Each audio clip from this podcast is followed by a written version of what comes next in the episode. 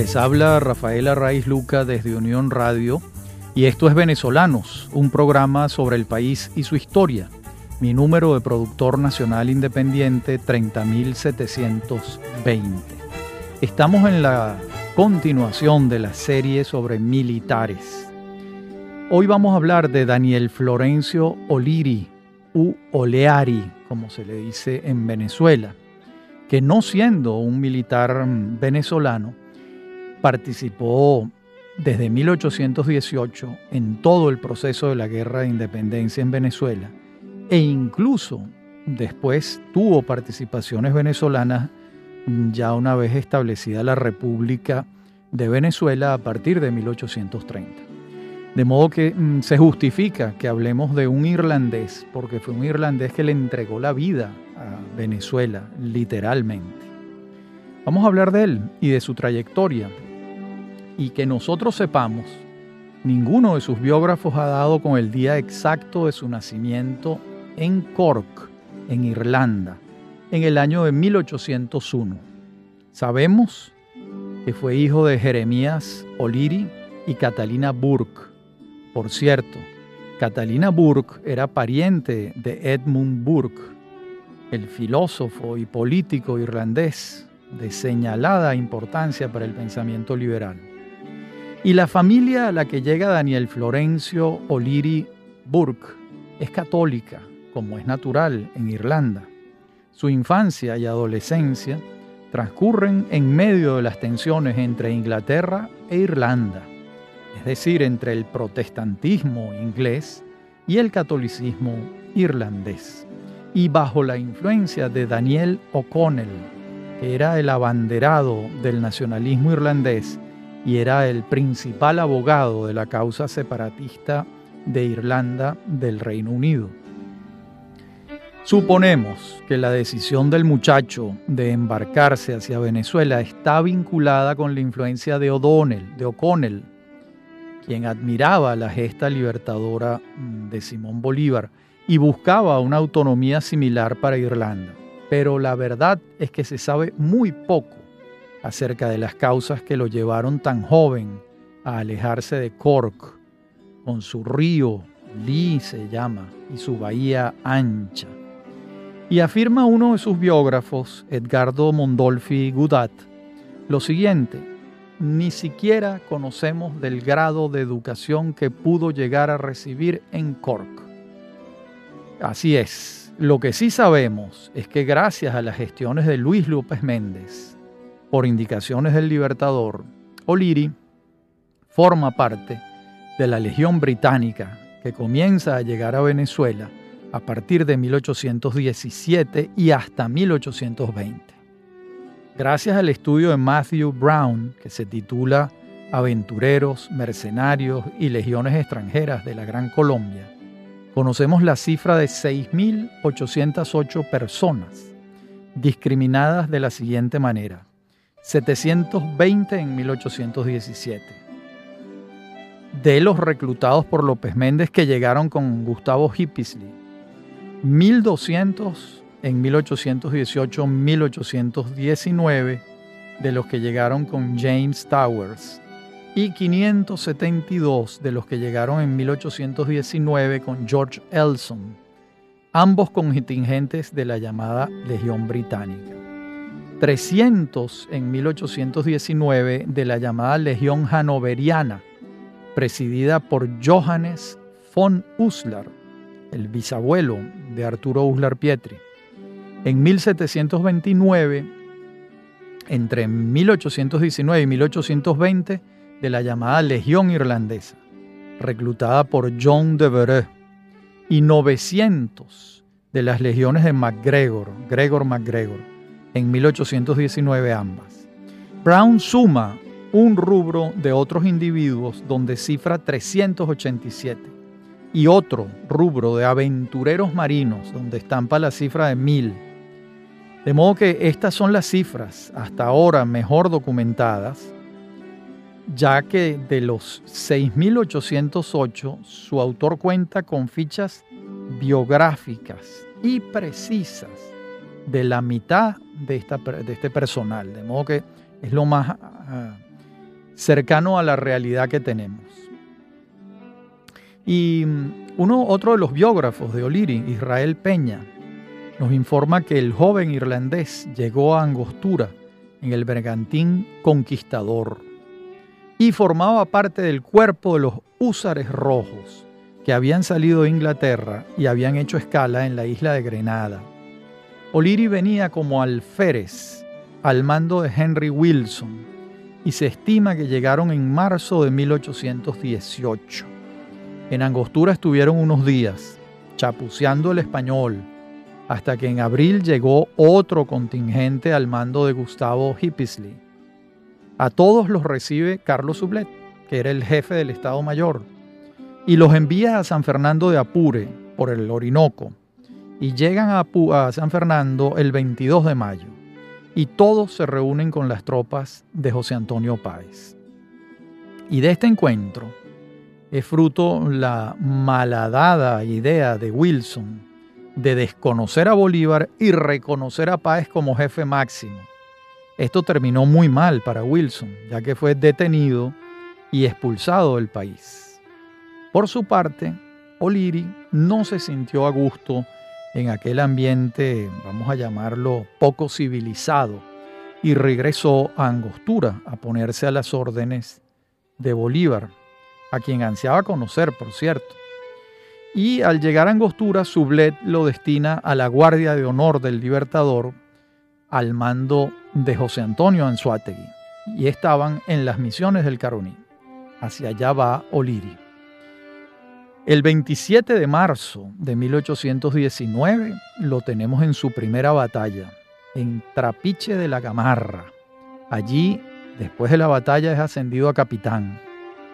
El 2 de abril va a presenciar la hazaña de Páez en las queseras del medio, la legendaria hazaña de Páez sobre la que Bolívar escribió un, un, texto ditirámbico, elogiosísimo de lo que habían hecho estos 150 lanceros a las órdenes de José Antonio Páez. Eso lo va a presenciar Oliri. Los meses siguientes va a participar en las preparaciones de la campaña de Nueva Granada y en ella estará como edecán de José Antonio Anzuate. Y en sus memorias, las memorias de Oliri, de las que hablaremos más adelante con más detalle, él dejó escrito lo que significó el paso de los Andes para el ejército libertador. Recordemos que Oliri pasará todos estos años tomando notas para las narraciones a las que le dará forma en Jamaica entre 1830 y 1833. Voy a leerles lo que él escribe en sus memorias sobre el paso de los Andes, sobre este episodio. Dice Oliri. Los soldados que habían recibido raciones de carne y arracacha para cuatro días las arrojaban y solo se curaban de su fusil, como que eran más que suficientes las dificultades que se les presentaban para el ascenso aún yendo libre de embarazo alguno. Los pocos caballos que habían sobrevivido perecieron en esta jornada. Tarde de la noche llegó el ejército al pie del páramo de Pisba y acampó allí. Noche horrible aquella. El efecto del aire frío y penetrante fue fatal en aquel día para muchos soldados. En la marcha caían repentinamente enfermos, muchos de ellos, y a los pocos minutos expiraban. La flagelación se empleó con buen éxito en algunos casos para reanimar a los emparamados y así logró salvarse a un coronel de caballería. Aquella noche fue más horrible que las anteriores y aunque el campamento estaba más abrigado y era menos frecuente la lluvia, perecieron muchos soldados a causa de sus sufrimientos y privaciones. El 6 llegó la división de Anzuategui a Socha. La caballería había llegado sin un solo caballo. Las tropas estaban sin vestido, los hospitales llenos y el enemigo se encontraba a pocas jornadas. Esto lo dice Oliri. en sus memorias, en el tomo 26 de los 34 tomos que tienen las memorias de Oliri, eh, que incluyen, por supuesto, no solo sus memorias, que son tres tomos, sino toda la documentación vinculada con el Libertador y el periodo de la independencia. Bien, y en la batalla de Pantano de Vargas, el 25 de julio de 1819, es herido en la frente el edecán irlandés. Es su primera herida de guerra. Estamos hablando de un muchacho que nació en 1801, estamos en 1819, de modo que tiene 18 años. No obstante, está también en la batalla de Boyacá, el 2 de agosto, superada la herida, que evidentemente fue leve, siempre como edecán de Anzuategui. Y está presente también en la apoteosis de Bogotá, cuando Bolívar, Santander, Anzuategui y Sublet entran triunfantes a la ciudad de Bogotá el 10 de agosto. Luego sigue con Anzuategui hacia Pamplona y está en el momento lamentable de la muerte inesperada del general Anzuategui el 15 de noviembre de 1819 en Pamplona. Queda ahora a las órdenes de Bartolomé Salón y luego de Rafael Urdaneta, hasta que pasa a las órdenes directas del Libertador como uno de sus edecanes en los primeros meses de 1820. Estará en Cúcuta varios meses, sitio en el que conoce al general Antonio José de Sucre, y es entonces cuando Bolívar lo asigna como secretario del general en las negociaciones del armisticio. En la próxima parte del programa veremos estos hechos. Estás escuchando Unión Radio Cultural. Este y otros programas de venezolanos los puedes oír en formato podcast a través de anchor.fm. Para alguna sugerencia sobre este espacio, pueden escribirnos al correo rafaelarraiz.com y en Twitter, arroba Rafaela Somos Unión Radio Cultural. Venezolanos, un programa sobre el país y su historia. El 31 de enero de 1855 se juramenta José Tadeo Monagas en el Templo de San Francisco, en Caracas, como presidente de la República para ese periodo constitucional 1855-1859. Rafael Arraiz Luca nos narra la historia nacional en toda su extensión, de una forma profunda y amena. Venezolanos, sábados 12 del mediodía, domingos 10 de la mañana. Somos Unión Radio Cultural.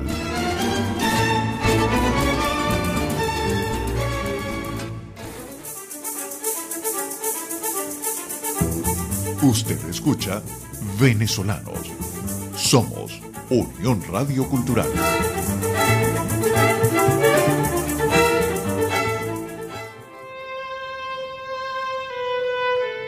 En la parte anterior del programa hablábamos de las negociaciones del armisticio entre Bolívar y Pablo Morillo.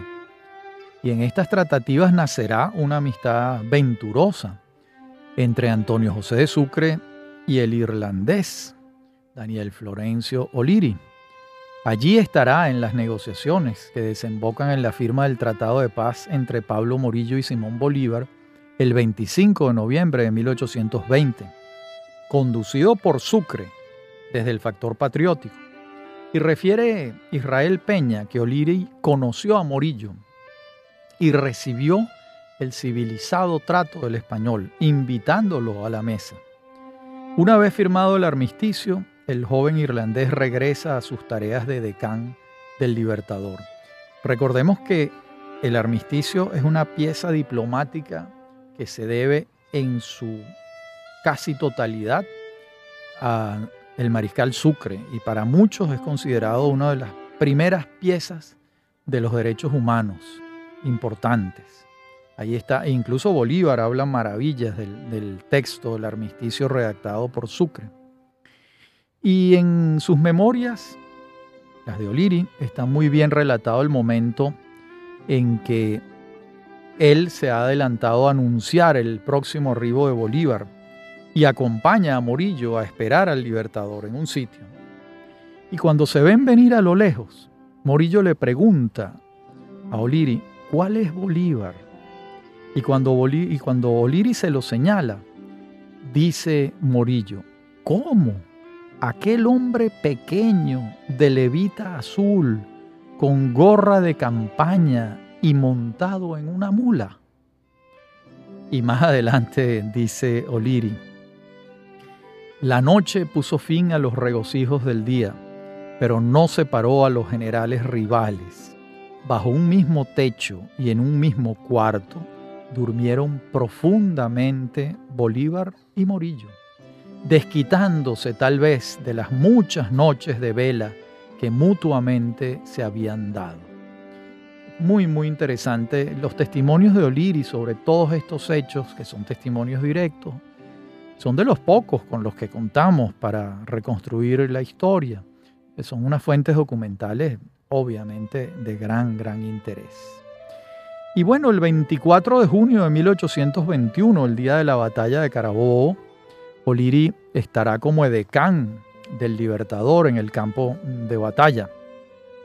Y una vez vencida la, la batalla de Carabobo, Oliri entrará con Bolívar a Caracas una ciudad desconocida para el irlandés.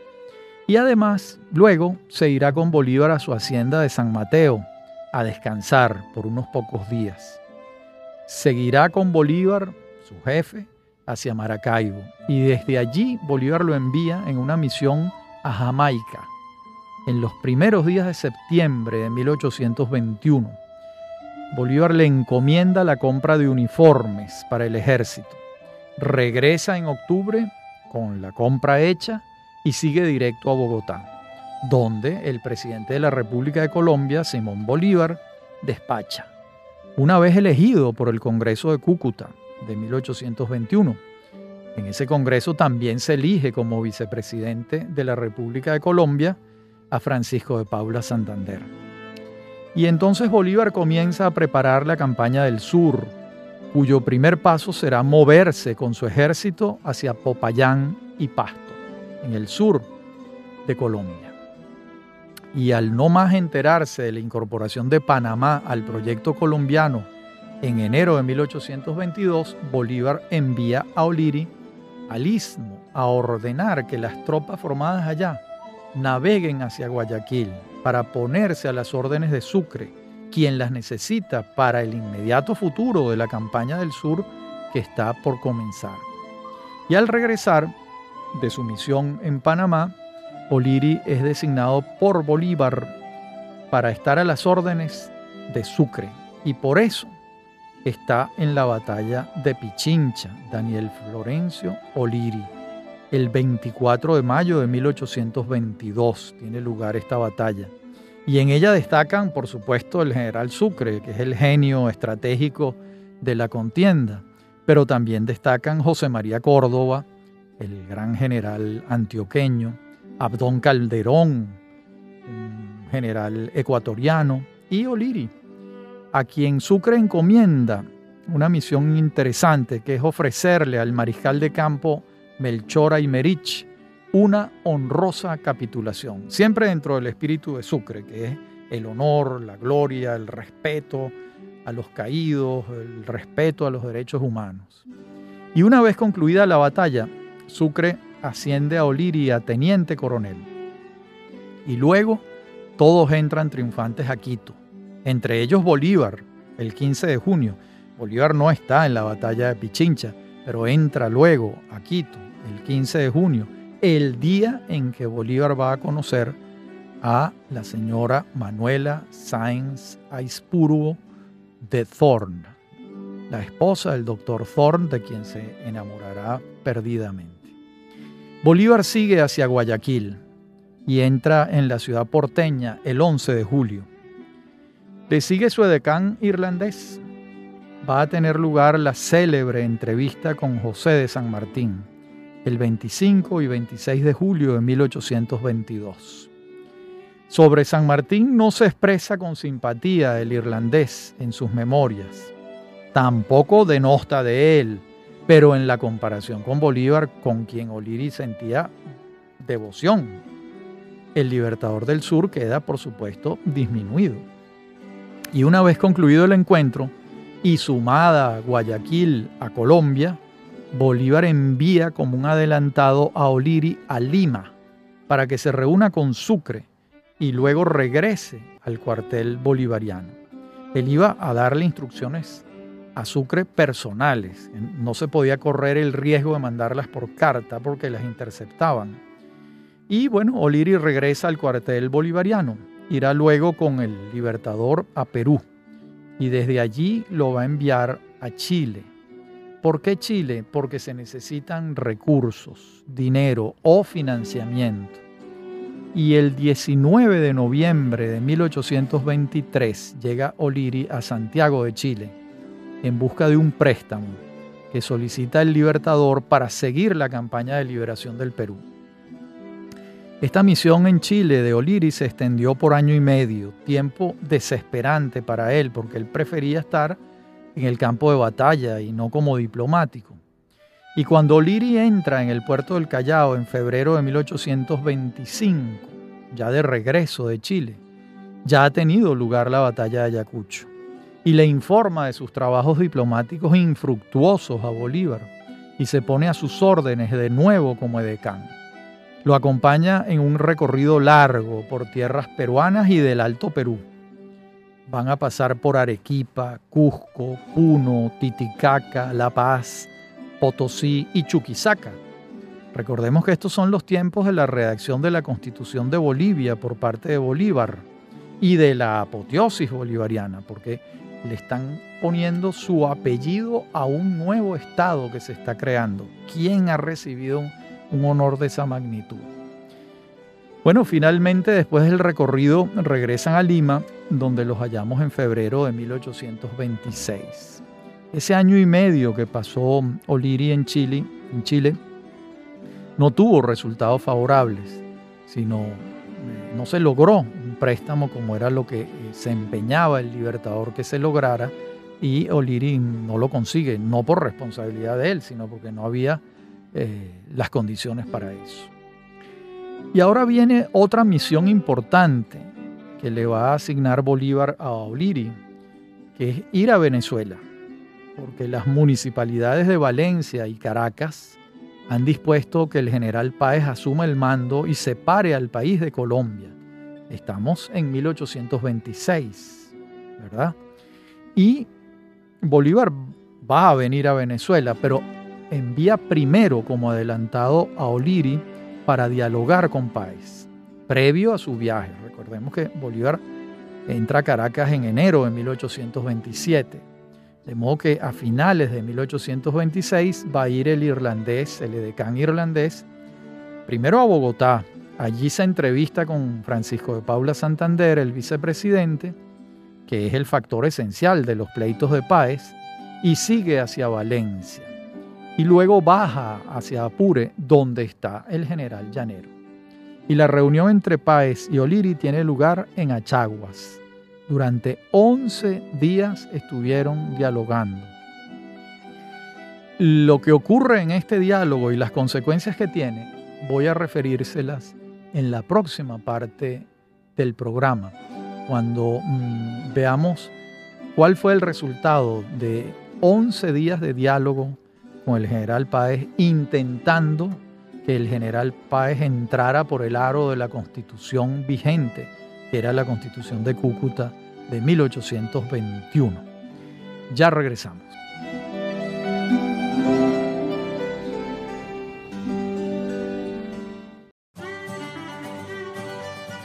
En la parte anterior del programa hablábamos de esta misión que le encomienda Bolívar a Oliri de dialogar con José Antonio Páez. Y una vez leídas las distintas interpretaciones, yo concluyo que Oliri fue influido por Santander en su paso por Bogotá rumbo a Caracas. E incluso llegó a soñar con un plan alocado de llevar a Páez a la fuerza a Bogotá. Y además, según Bolívar, argumentó frente a Páez más con las líneas de Santander que con las suyas. Esto se puede corroborar porque están las dos instrucciones escritas además. Las instrucciones de, Bolívar son muy escuetas y dejan mucho margen de discrecionalidad a Oliri. Las de Santander son largas, son páginas y páginas diciéndole detalladamente todo lo que tiene que hacer. Por supuesto, Bolívar las conoció ambas y se dio cuenta de que más influyó lo que le dijo Santander a Oliri que lo que él le había dicho. Y allí viene una molestia grave que tuvo Bolívar con Oliri. Incluso cuando el irlandés regresa a Bogotá, Bolívar lo trata heladamente. Una gran, gran frialdad. Y Oliri se queda desarmado. Dice, bueno, pero ¿qué pasó aquí? Y entonces empezó a, comprender eh, el error que había cometido, dejándose llevar por las indicaciones de Santander más que por las de Bolívar. Quizás él no tenía clara las rivalidades que en 1826 habían entre Santander y Bolívar y que ya esa era una relación muy tensa. Es decir, que cuando hablaba Santander no estaba hablando Bolívar, como ha podido pasar en el pasado. Eh, cuando hablaba Santander estaba hablando los intereses propios de Santander. Bien, entonces fíjense que Bolívar viene a Venezuela, a Caracas, y no trae a Oliri como decán, lo deja en Bogotá. Se ha producido una ruptura.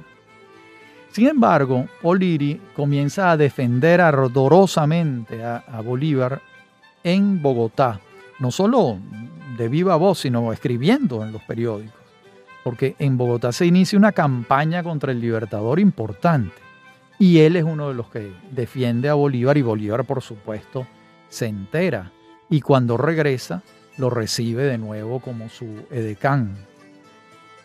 Aquí va eh, Bolívar a preparar la convención de Ocaña, y Oliri vuelve a su condición de decán.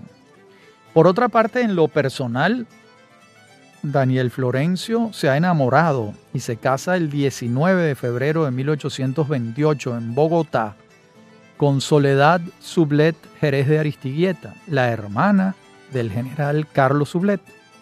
Y con ella va a tener nueve hijos que se van a llamar Soledad, Simón Bolívar Oriri, Bolivia, Carlos, Ana, Carolina, Arturo, Daniel y Oscar van a estar, eh, la señora Soledad Sublet va a estar pariendo hijos desde 1828 hasta 1848. En esos 20 años tiene nueve hijos.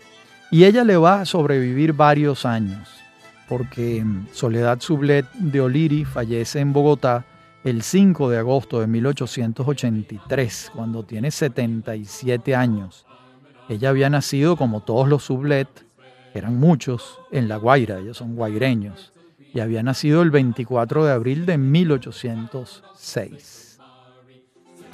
Y en Ocaña va a estar entonces eh, la convención que se instala el 9 de abril de 1828. Y Bolívar se aposenta en Bucaramanga, una ciudad relativamente cerca. Y desde allí monitorea la convención a través de quién? de su edecán predilecto, Oliri, quien va y viene con indicaciones del Libertador. De esa estadía surge el Diario de Bucaramanga de Luis Perú de la Croix, que es un texto extraordinario en el que mm, Perú de la Croix recoge sus conversaciones con Bolívar, lo que él le decía. Eh, y en este texto puede leerse un retrato que hace Bolívar de Oliri. Y antes del retrato, eh, Bolívar explica por qué tanto Oliri como Diego Ibarra son ambos primeros edecanes de él. Es una explicación larga que no voy a darles, pero los dos tienen el título de primeros edecanes, porque lo habían desempeñado en distintos momentos. Y cuando, cuando uh, uh, eh, Diego Ibarra fue primer edecán, sale de la escena, entra de primer edecán em, Oliri y después regresan a la escena, y tanto Ibarra como Oliri, y los dos ostentan el título de primeros edecanes. Fueron los dos primeros edecanes del Libertador. Dice, Oliri, dice Bolívar, perdón, sobre Oliri. Este es un retrato muy, muy interesante. Escúchenlo.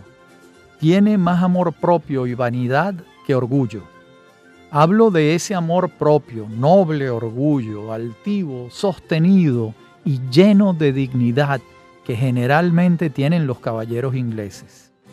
Tiene en sus modales, más que en el carácter, una dulzura, una suavidad que lo hace aparecer afeminado.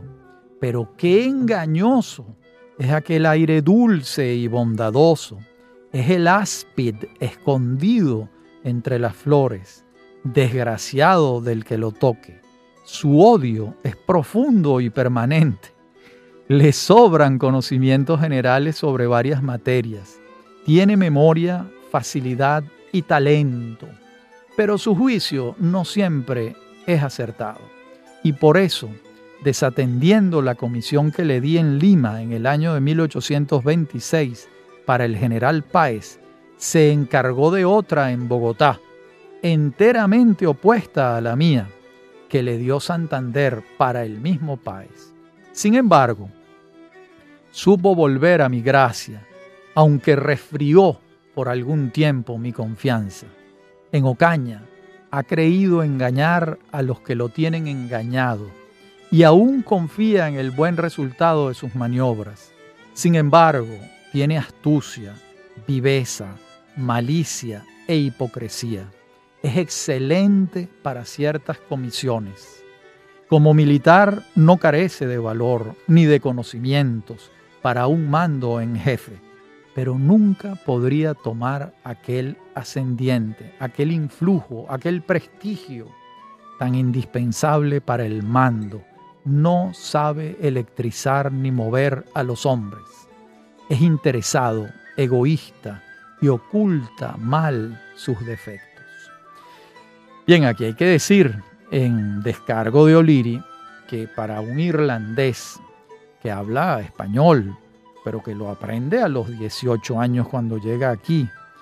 Eh, comprender la idiosincrasia, la psicología de los soldados venezolanos, neogranadinos, ecuatorianos, limeños, no debe ser fácil.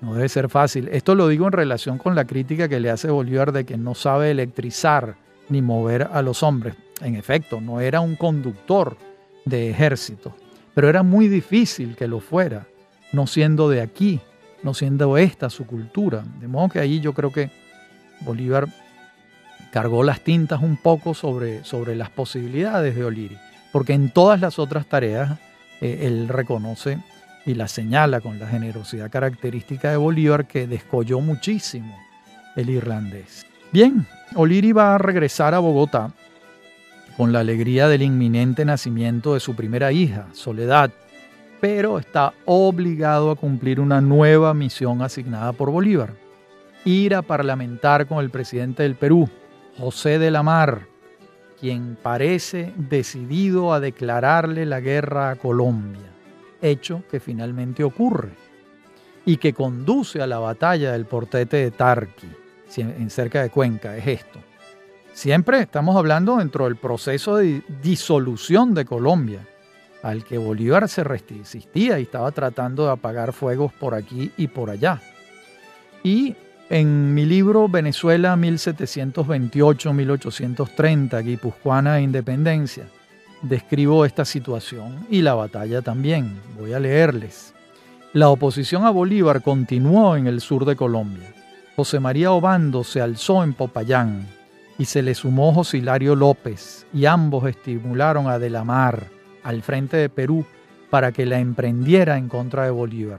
Este, por su parte, se mueve de Bogotá hacia el sur a parlamentar con Obando y lo convence de que deponga las armas. Llegan a un acuerdo. Mientras tanto, el 27 de febrero de 1829, el mariscal Sucre y Juan José Flores, el nativo de Puerto Cabello, derrotan a la mar y Gamarra en el portete de Tarqui, cerca de Cuenca. Hoy en día eso es Ecuador, entonces era Colombia. Y los peruanos habían invadido a Colombia en oposición a Bolívar. Como vemos, se había abierto la caja de Pandora y los demonios oposicionistas al centralismo bolivariano estaban sueltos. De hecho, ya Gamarra había obligado a Sucre a renunciar a la presidencia de Bolivia en 1828. De modo que el mapa mm, bolivariano se descomponía de manera generalizada. Y entre las fuerzas patriotas en el portete de Tarqui estaba Oliri, quien gracias a sus actuaciones allí en el campo de batalla es ascendido a general de brigada por el mariscal Sucre. Regresa Oliri de inmediato a Bogotá ya como general. Eso debió ser una gran alegría. Y le espera a su esposa y su hija recién nacida. Y muy pocos meses está en el calor del hogar antes de salir de nuevo en campaña. ¿Por qué? Esta vez se trata del alzamiento del general José María Córdoba en contra de Bolívar el 8 de septiembre de 1829.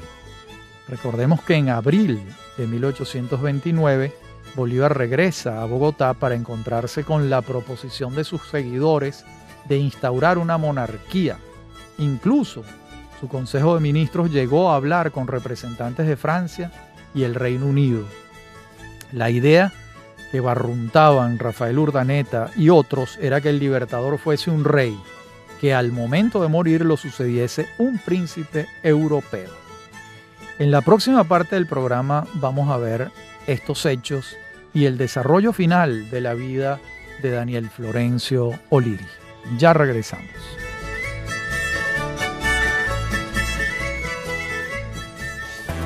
Estás en sintonía de Unión Radio Cultural. Recuerda, todos los programas están colgados en la aplicación anchor.fm. Este programa, Venezolanos, lo puedes volver a escuchar los sábados a las 10 de la noche y los domingos a las 10 de la mañana. Somos Unión Radio Cultural. Los fines de semana son propicios para la conversación con los más variados temas. Historia, compositores, cantantes, cine, series de televisión, personajes de la farándula, cinco minutos y un millón de recuerdos. Sábados y domingos, conversaciones con Gustavo Trías. Somos Unión Radio Cultural.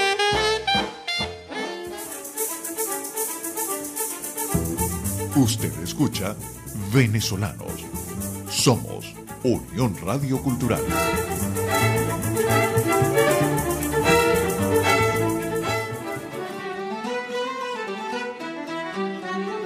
En la parte anterior del programa eh, referíamos lo que encuentra Bolívar cuando regresa de Ocaña, lo que encuentra en Bogotá, que es la proposición de eh, coronarlo como rey y estas iniciativas se basaban en sugerencias titubeantes del libertador, que había expresado que una solución para Colombia podría ser buscar la protección de Gran Bretaña.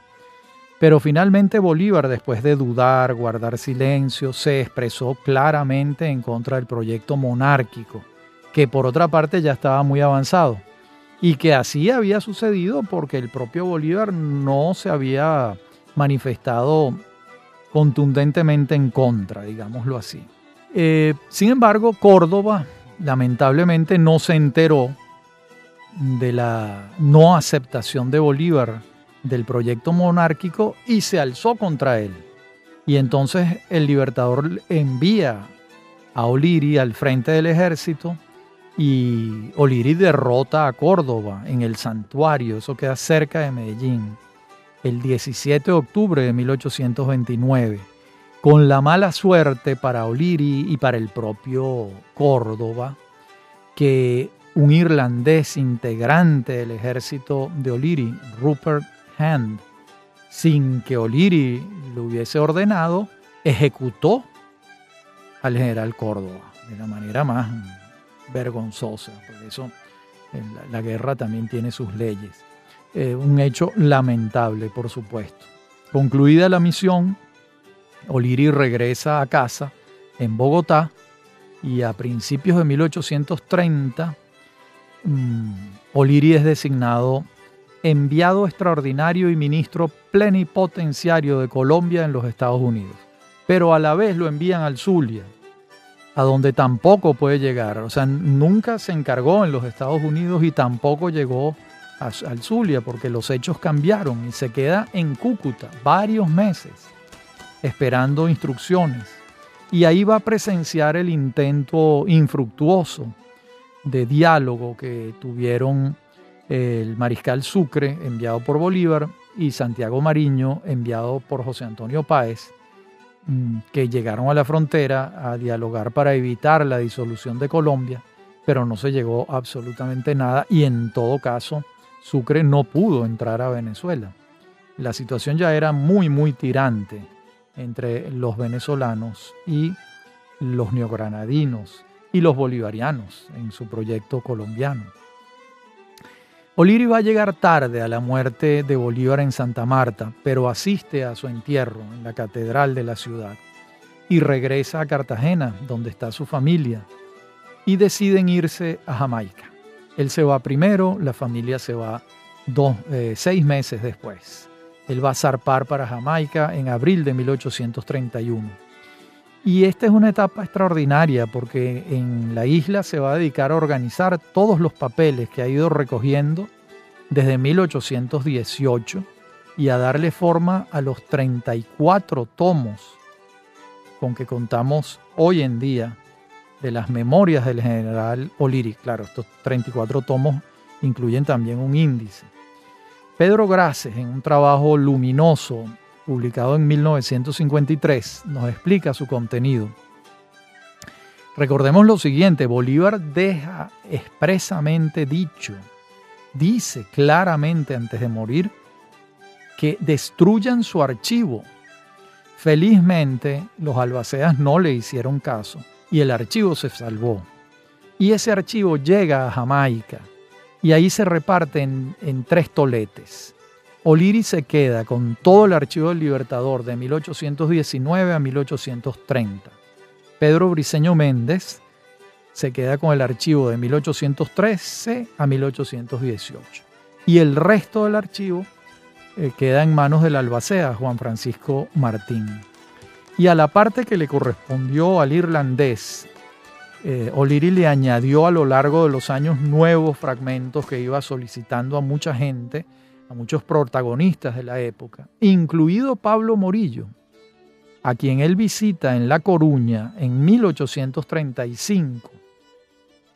Y además del archivo propiamente, O'Leary escribe sus memorias. Las memorias están organizadas así en su totalidad, ¿verdad? Hay uno del tomo 1 al tomo 12 son las correspondencias de Bolívar con hombres notables del mundo. Las que van del tomo 13 al 16 son documentos de Bolívar y de la guerra. La de los tomos 17, 18 y el apéndice son propiamente la narración de Oliri de los hechos, lo que él vivió. Y los tomos 29, 30 y 31 son las cartas del libertador. Y hay unos tomos de índices onomásticos. Recordemos otra cosa, esta obra monumental, mm, Oliri se la deja a su hijo, a Simón Bolívar Oliri, era como se llamaba, con la expresa decisión de que no puede ser publicada sino después de 1860. Finalmente se la va a vender Simón Bolívar Oliri al gobierno de Antonio Guzmán Blanco y va a ser publicada entre 1879 y 1888, a lo largo de esos nueve años. Y es editada por el hijo de él, por Simón Bolívar O'Leary. Em, recordemos que O'Leary va a morir en 1854. Y bien, pues todos los papeles que forman parte del Archivo del Libertador, organizado por Vicente Lecuna, el porcentaje mayor proviene de la obra de O'Leary.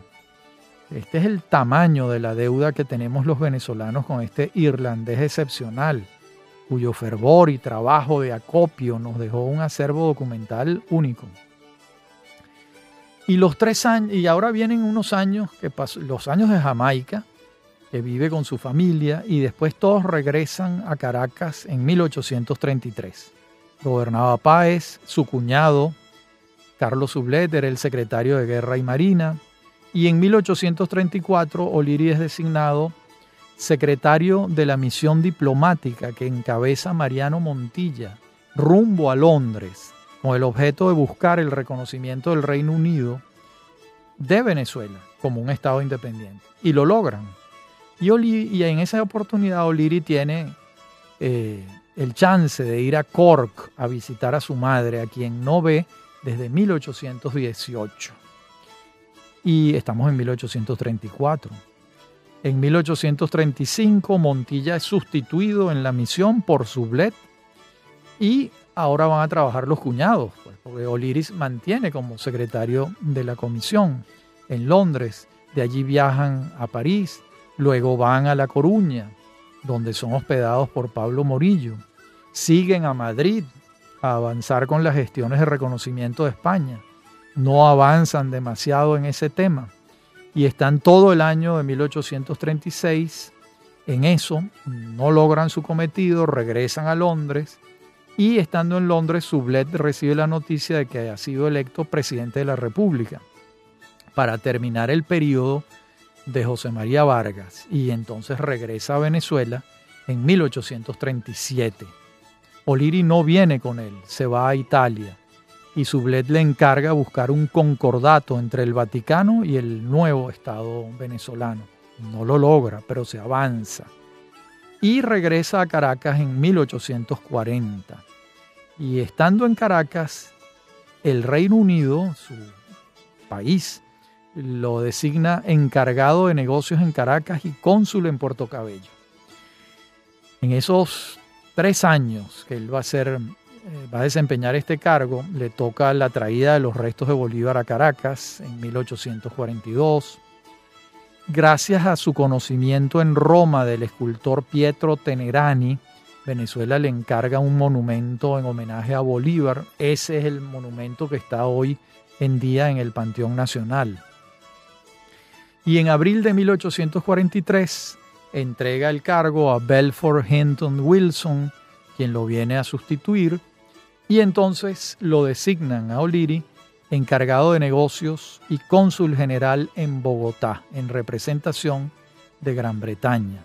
Y allí va a estar los últimos 10 años de su vida y a partir de 1851 comienza a entristecerse. Sus biógrafos no lo dicen claramente, pero pareciera una severa depresión la que padece el general O'Leary.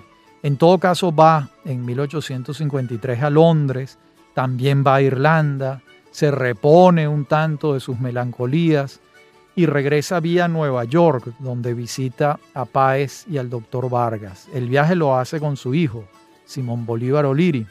Regresan a Bogotá en diciembre de 1853 y el 23 de febrero del año siguiente, 1854, en la noche, le da un ataque de apoplejía y muere en la madrugada del 24.